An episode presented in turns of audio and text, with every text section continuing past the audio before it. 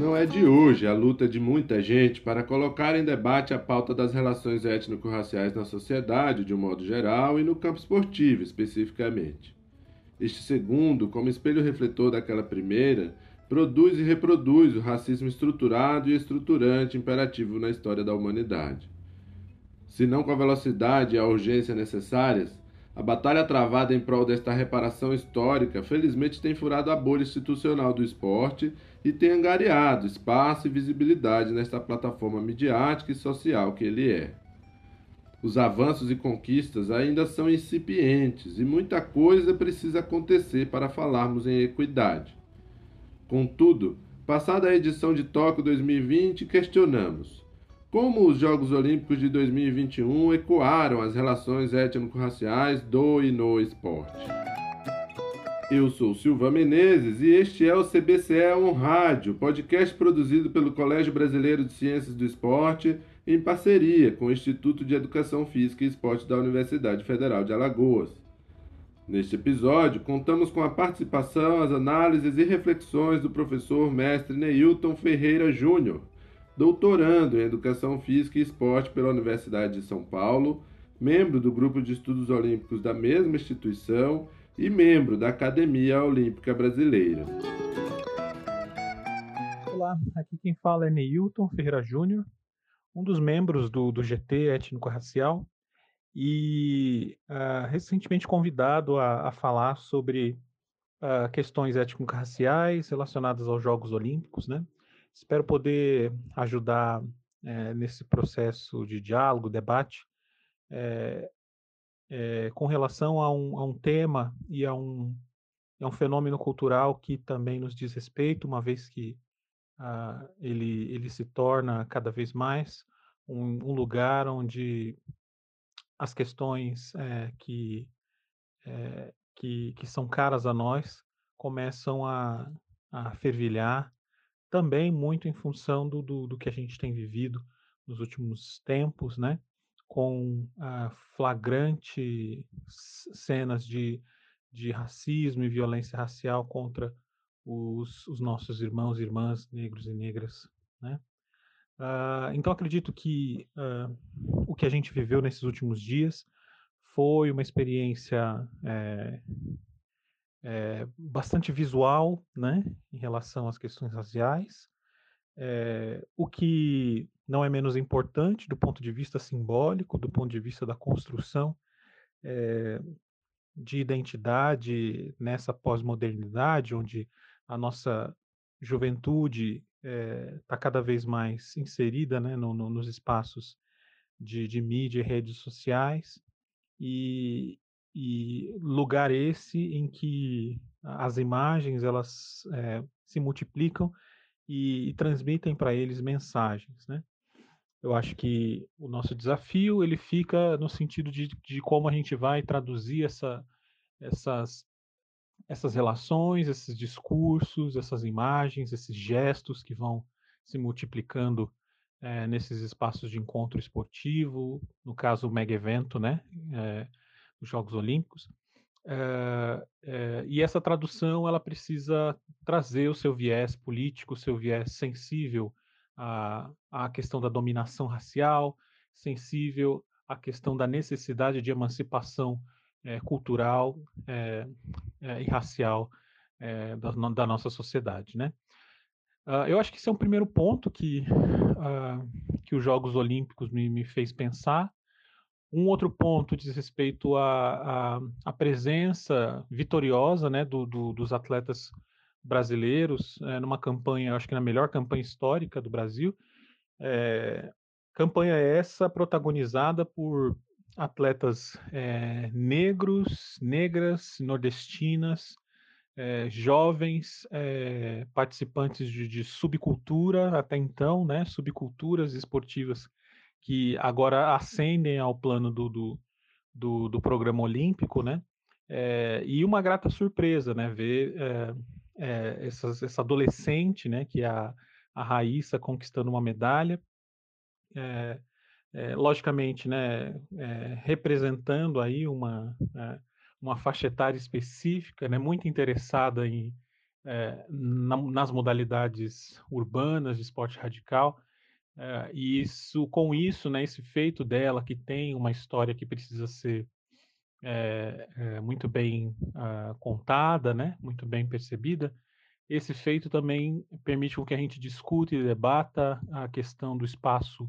urbano, direito à cidade, é, sobretudo nas periferias, né, uh, onde os interesses relacionados às práticas de esportes radicais, né? não sei se ainda se chama assim, os X Games, eles podem ser debatidos dentro da, do espaço de aula, né, do espaço da educação física, na escola, né? Uh, a outra coisa, né, eu acho que ficou muito marcante é a presença de um repertório musical, né, que foi levado pela, pela, pela ginasta é, Larissa, se eu não me engano, perdoe, não me lembro agora o nome dela, mas uh, que levou esse repertório musical, né, de funk, né, que é o baile de favela, é, é, representando aí o Brasil, mais especificamente, né, e de, de, modo particular, a periferia, a cultura da periferia, né, é, em que pese, né, todas as questões relacionadas à, à, à, à dificuldade que a gente tem, né, de mensurar é, qual é o impacto disso na consciência popular sobre a importância da cultura popular, da cultura periférica e a cultura negra, e sobre a importância de um corpo negro e periférico dentro de uma cultura de modalidade conhecida pelo seu, é, é, pela sua tradição europeia, né, de, de circulação de corpos brancos, é, mas que agora passa a receber, né, com, também com muita ajuda né, do, do dos Estados Unidos, né, a, e agora do Brasil com mais intensidade, atletas negros e negras. Né? Espero que uh, a possibilidade, o horizonte da ginástica passe agora, né, é, é, é, ser vislumbrada também pelos nossos adolescentes, crianças e jovens, e que isso estimule, né, a produção de políticas públicas que atendam não só a uma dimensão da distribuição, desse, dessas, dessa modalidade, dessas modalidades, dessa fortuna cultural, né, esportiva, mas que também vem acompanhada de uma dimensão do reconhecimento, ou seja, a territoria, territorialidade né, relacionada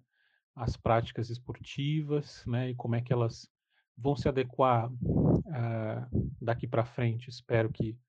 é, dentro da, da nossa possibilidade, da conjuntura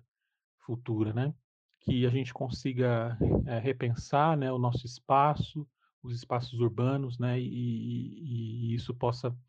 ajudar num processo de distribuição acompanhado de reconhecimento, né, as diferenças, a diversidade,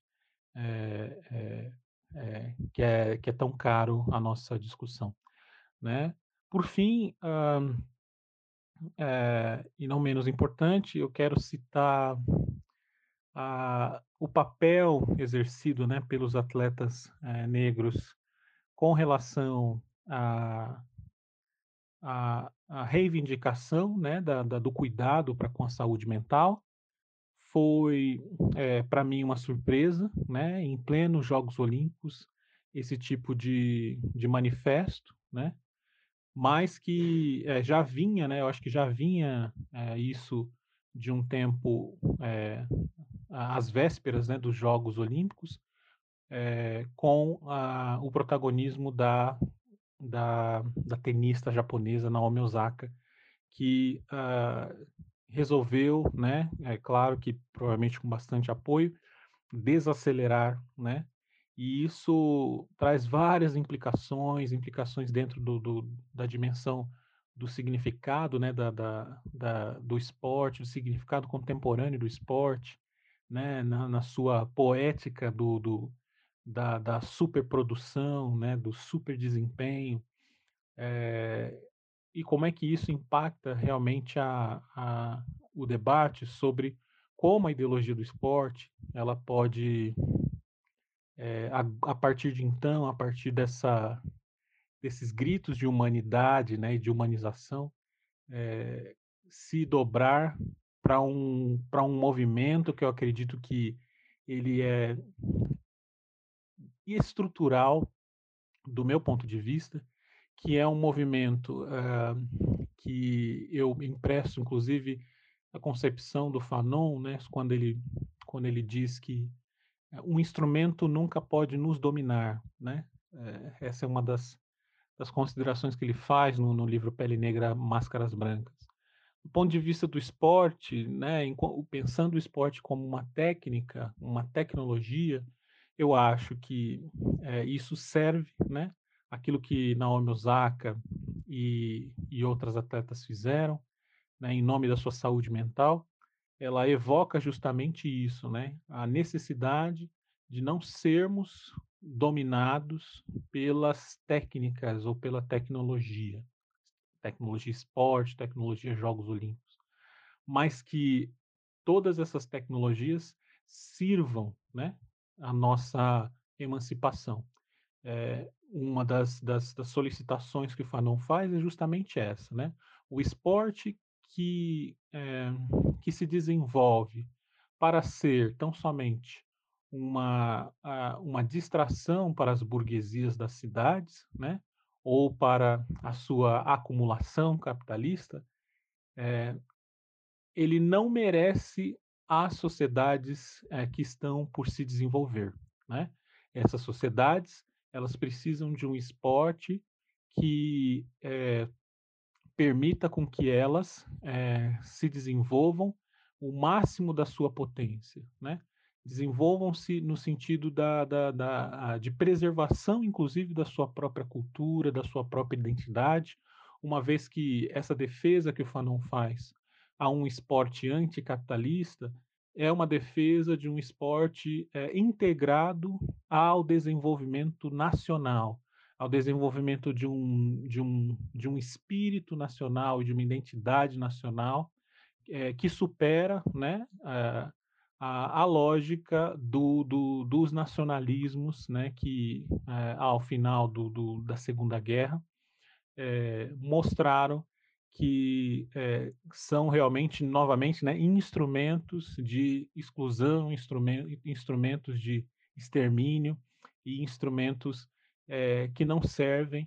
a, a esse mundo humano é, e naturalmente diverso que é o mundo. Né? Então, acho que essas vozes, por si só, elas dizem muito, né? Essas, essa presença nordestina e negra diz muito por si só, mas precisam ser traduzidas, precisam ser mediadas é, num processo que eu acho que é muito próprio da educação física, de codificação e recodificação,